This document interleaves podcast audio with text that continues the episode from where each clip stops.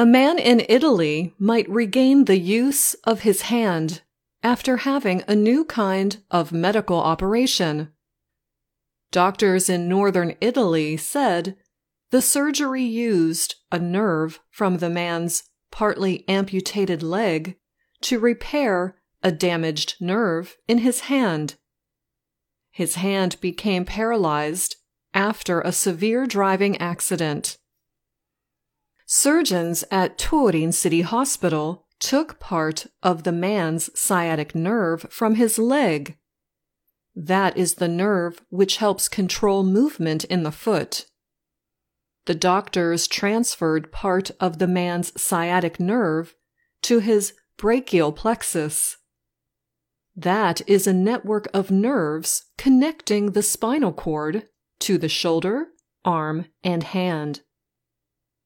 It's the first time that someone has transferred a component of the sciatic nerve to the brachial plexus, said Paolo Titolo.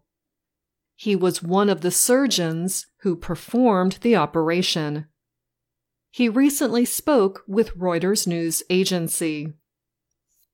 The patient is Marcello Gaviglio, a 55 year old healthcare worker. He had half of his left leg amputated after he was hit by a motorbike five months ago.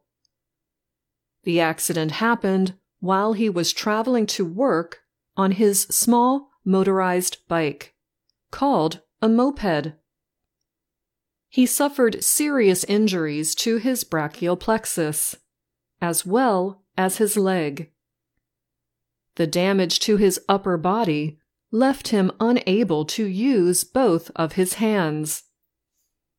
Because the part of the sciatic nerve that controlled his left foot was no longer needed, it could be transferred to the shoulder area. On December 21st, doctors carried out the operation. They hope it will give him the ability to use his left hand. Gaviglio will need about five months of special care after the operation.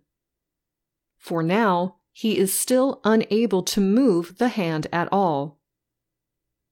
Nerve transfer surgery is not new, but normally it does not involve moving a nerve that controls the foot to an area that controls the hand. For that reason, doctors involved in the operation are calling it pioneering. We think this is pioneering surgery because if it works, it means that the brain plasticity can control other parts of the body that we didn't expect, Titolo said. He added that the surgery opens new fields in nerve studies. The aim is to restore some grasp function to the hand. That means the ability to hold objects. Titolo explained that this can help the other hand to do things. The operation was the result of four years of research. It was published in the medical journal Injury. Gaviglio, the patient, said he had given little thought to the pioneering part of the operation. He said he just felt that there was a chance for a good result. He said he thought about depending on a team of very good doctors and being able to move his hand again a little bit.